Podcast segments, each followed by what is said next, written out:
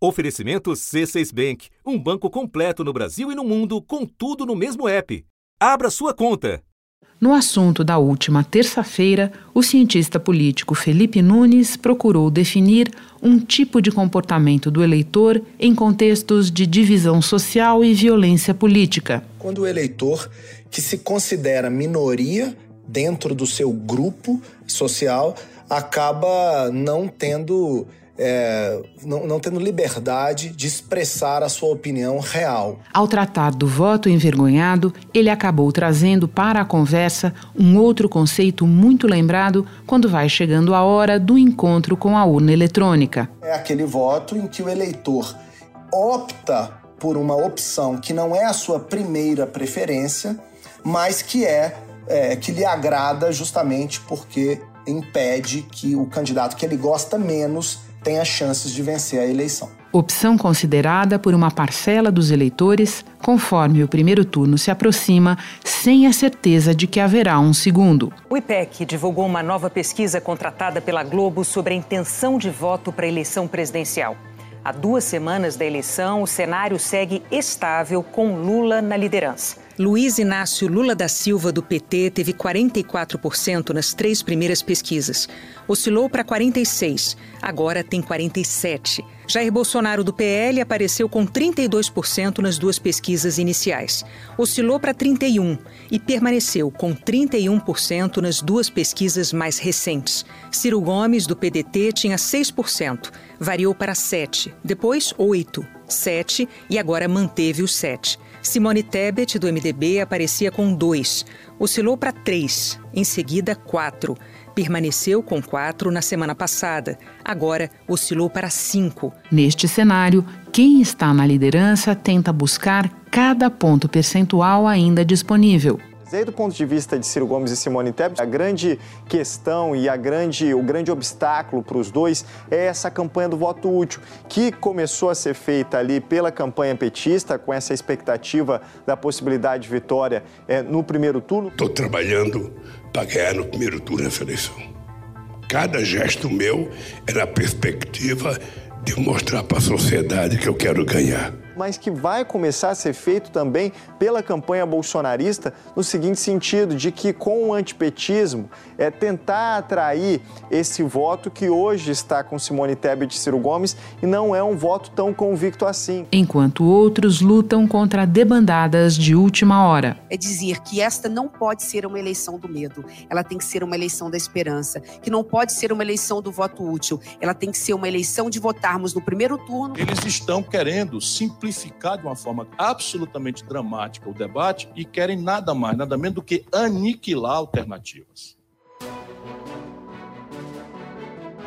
Da redação do G1, eu sou Renata Loprete e o assunto hoje é voto útil, um episódio para entender o quanto ele ainda pode se manifestar nesta eleição presidencial. Quem nos ajuda é o sociólogo Mauro Paulino, comentarista da Globo News e ex-diretor-geral do Datafolha. Quinta-feira, 22 de setembro. Mauro, no início deste episódio, a gente deu a letra do significado da expressão voto útil como uma escolha feita para além da preferência original do eleitor. Você pode começar nos explicando qual é o mecanismo mental, o que ele leva em conta na hora de decidir assim? Renata, a definição de voto útil é quando o eleitor é, rejeita muito um candidato e tem preferência por outro com pouca chance de que ele seja vencedor. Então ele opta por escolher algum outro candidato que não o preferencial dele para derrotar aquele candidato que ele rejeita. A definição básica é que o, a rejeição a um candidato é mais forte do que a, a, a decisão de voto por outro candidato. Pode nos dar exemplos de eleições da história recente em que isso aconteceu e, mais do que aconteceu, em que isso teve peso? Então, eu tenho. Uh, na, na lembrança duas ocasiões que ocorreram na cidade de São Paulo, na eleição para prefeito de São Paulo, de 1988, na, em São Paulo, em que Erundina uh, ultrapassou Maluf é, nos últimos dias e no próprio dia da eleição foi é, uma, um movimento muito forte de voto útil em Erundina para derrotar Maluf naquele momento. E a eleição naquele momento se, se decidia apenas em primeiro turno. São mais de 4 mil novos prefeitos no Brasil, mas apenas um virou notícia em jornais do mundo inteiro esta semana. A sertaneja de Uiraúna, que passa agora a governar a quarta maior cidade do mundo. Agora, em menos de uma semana, Erundina toma o choque da fama a caminho do poder. E o segundo exemplo que eu dou também em São Paulo, capital, na eleição para prefeito de 2016, quando uh, João Dória uh, liderava as pesquisas e uh, nas últimas semanas Fernando Haddad começou a crescer e havia um antipetismo muito forte na cidade naquele momento e os eleitores foram numa mesma direção de voto em Dória para que a eleição terminasse já no primeiro turno. Foi uma campanha curta e uma decisão rápida. Menos de 14 horas depois da abertura dos locais de votação, a cidade de São Paulo já tinha o nome do prefeito eleito. A decisão em primeiro turno pegou até João Dória de surpresa eu acho super legal você ter escolhido esses dois exemplos, um de um momento em que não existia segundo turno, outro quando ele já era uma possibilidade, porque isso me permite encaixar a minha pergunta seguinte. Eu entendo das tuas explicações que voto útil pode servir tanto para tentar definir um resultado eleitoral, pronto, acabou, quanto para influir em quem passará para o segundo turno. Dá para operar desses dois jeitos, confere? Sim, ou é, fechar a eleição em primeiro turno, porque a maioria dos eleitores, o IPEC mostrou nesta semana, que é, a, a, grande maioria dos eleitores ah, prefere que a eleição termine em primeiro turno. E isso não se dá por rejeição a algum candidato ou por é, é, é uma preferência do eleitor de terminar a votação já em primeiro turno para não ter que voltar às urnas novamente num segundo turno. Lembrando qual é a regra, para um candidato liquidar a eleição no primeiro turno, ele precisa ter 50% dos votos válidos, que é aquele critério em que se descontam os brancos e os nulos, mais um voto. 50% dos válidos mais um. E é nesta eleição presidencial, isso pode ser é, mais significativo, porque se houver algum movimento de é, de atemorização dos eleitores, de, de medo de comparecer às urnas por, por causa do discurso mais, mais violento, de ameaças, de intimidação, uh, o eleitor pode fortalecer essa ideia de querer que a eleição termine já no primeiro turno para evitar mais casos de, de violência e de, de intimidação numa disputa mais acirrada em segundo turno. Espera só um instante que eu já retomo a conversa com o Mauro Paulino. Com o C6 Bank, você está no topo da experiência que um banco pode te oferecer. Você tem tudo para sua vida financeira no mesmo app, no Brasil e no mundo todo.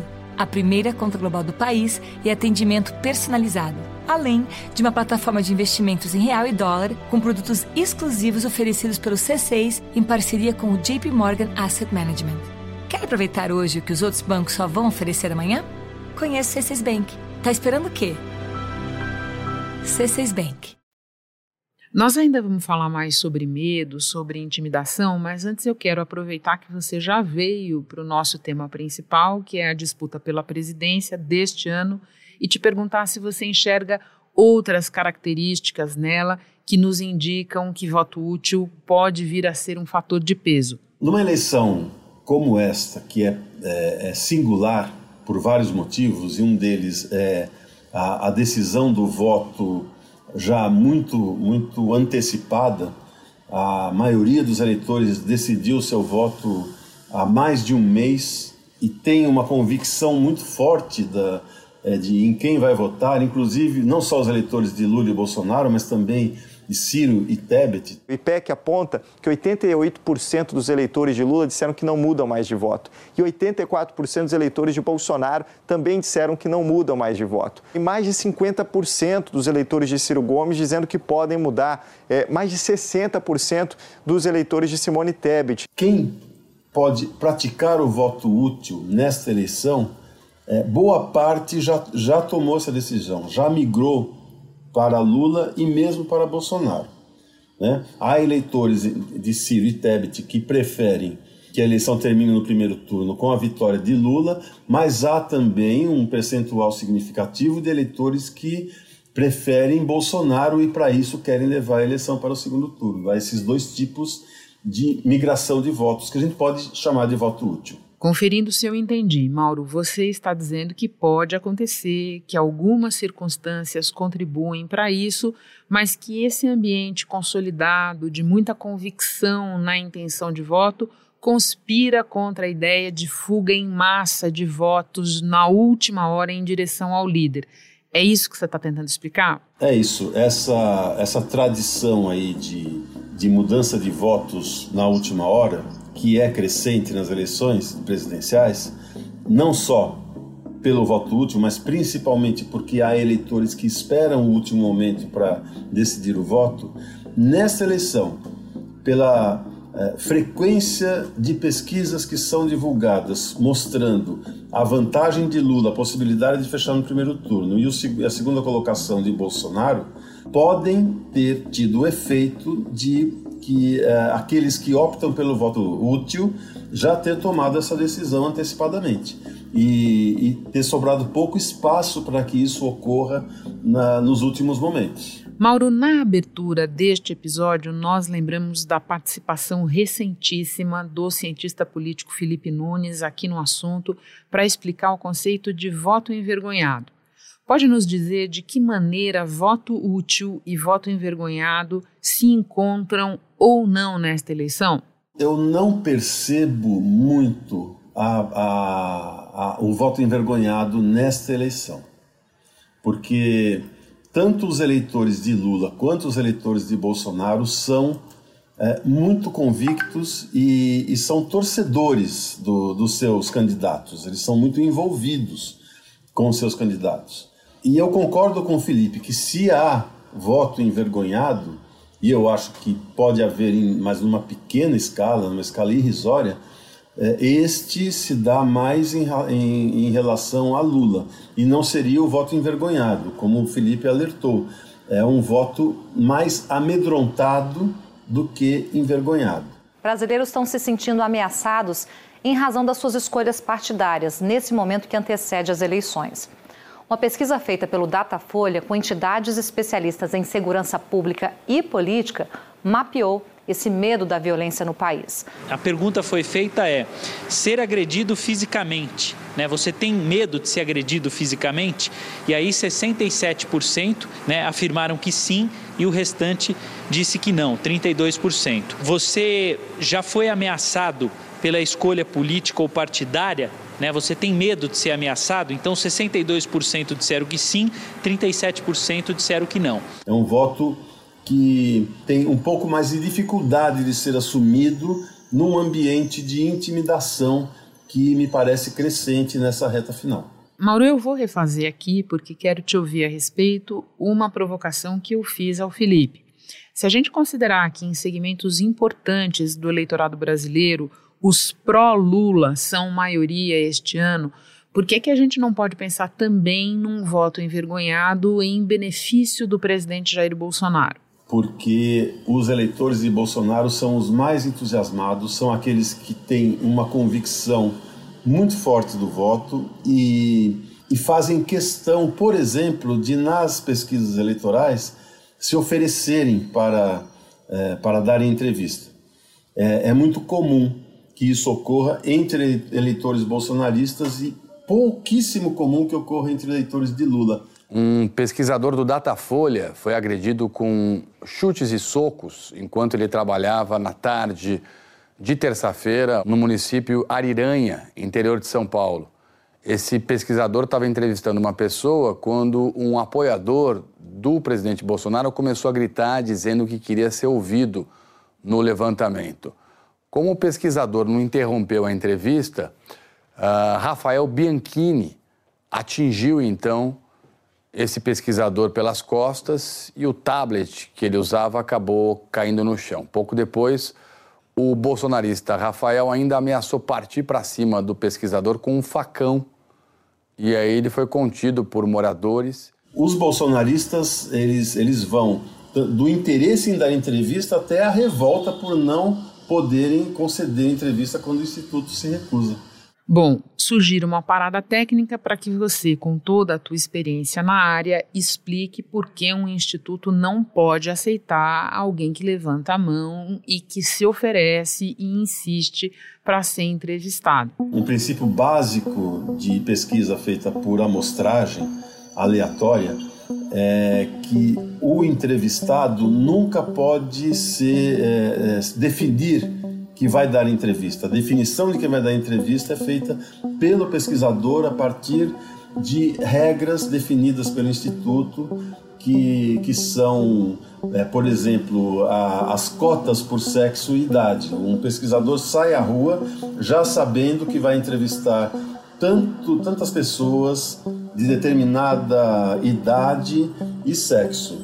E, e, ele não pode fugir disso. Então, pessoas que se apresentam para dar entrevista é, não podem é, conceder entrevista. Não, o, o, pesquisador não pode aceitar esse tipo de, de apresentação, porque isso poderia induzir a, as entrevistas e a, a, amostra, na verdade, e poderia também é, não, não se encaixaria nas cotas né, de sexo e idade que ele tem que cumprir. Bagunçaria a amostra. Mauro, nós já discutimos aqui a tua avaliação sobre voto útil e voto envergonhado nesta reta final, que influência eles podem ter. Mas você, nos teus comentários na Globo News, tem mencionado com frequência um outro fator que pode ser definidor a taxa de abstenção. Pode explicar por quê? Também pelo motivo que eu falei no início de que essa eleição é singular. E uma das singularidades dessa eleição é que a, a taxa de abstenção pode ser modificada, pode ser é, aumentada pela ameaça, pelas ameaças de violência, pelo medo de comparecer às urnas. A gente está vendo na prática a escalada da violência é, na campanha, né? A gente teve dois casos de assassinato é. É, nessa eleição relacionados à política e é, a gente tem visto ameaças a candidatos. Tem aí uma grande é, expectativa nos comitês de que alguns eleitores se sintam constrangidos a não ir votar né? a depender da sessão em que ele vota, da região em que ele vive, do tipo de domínio político que existe por lá. Então pode ser que haja eleitores, especialmente eleitores de Lula, que, que possam temer ir para as urnas por receio, por receio de intimidação ou violência por parte dos bolsonaristas. Então isso é algo que a gente só vai poder perceber e, e saber se de, se de fato ocorreu depois da eleição. Agora, se o, o padrão de abstenção se mantiver o mesmo de eleições presidenciais anteriores, uh, Lula pode perder também uh, alguns pontos, alguns eleitores, porque a abstenção se dá mais pelos dados do, do TSS, dá mais entre eleitores analfabetos e com até primeiro grau. Era isso que eu ia te perguntar. Quando a abstenção cresce, em tese, que tipo de candidato é o mais prejudicado? É sempre o primeiro colocado nas pesquisas, porque o primeiro colocado certamente será aquele mais votado entre os mais pobres, que são a larga maioria. 50% dos eleitores no Brasil têm renda até dois salários mínimos e chega a 70% se a gente chega até os três salários. Ah, portanto, não há ah, presidente eleito que não vá bem, que não vá melhor nesses estratos.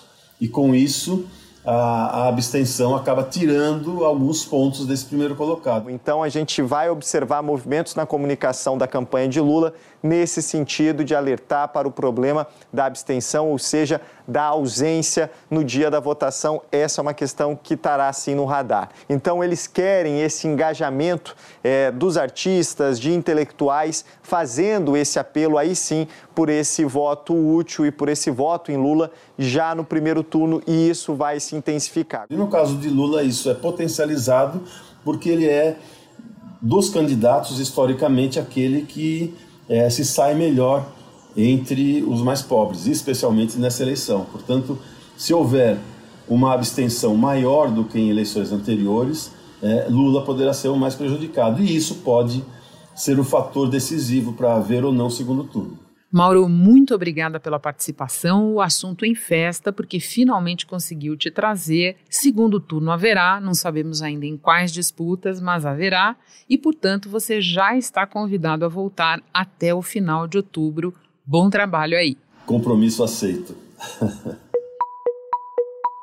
Antes de terminar, eu lembro que esta quinta-feira é o último dia para pedir segunda via do título de eleitor ao juiz do seu domicílio eleitoral. Se você estiver sem a via original e não conseguir tomar essa providência a tempo, dá para votar apresentando o título digital disponível no aplicativo e-título do TSE. Basta o número do seu CPF para chegar a ele. Depois de mostrar o título no celular, o eleitor deverá deixar o aparelho com o mesário e daí se encaminhar à cabine de votação.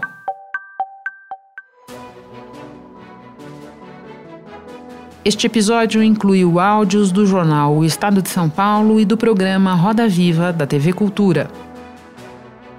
Este foi o assunto podcast diário disponível no G1, no Globoplay ou na sua plataforma de áudio preferida. Vale a pena seguir o podcast no Spotify ou na Amazon, assinar no Apple Podcasts, se inscrever no Google Podcasts ou no Castbox e favoritar na Deezer. Assim você recebe uma notificação sempre que tiver novo episódio. Eu sou Renata Loprete e fico por aqui. Até o próximo assunto.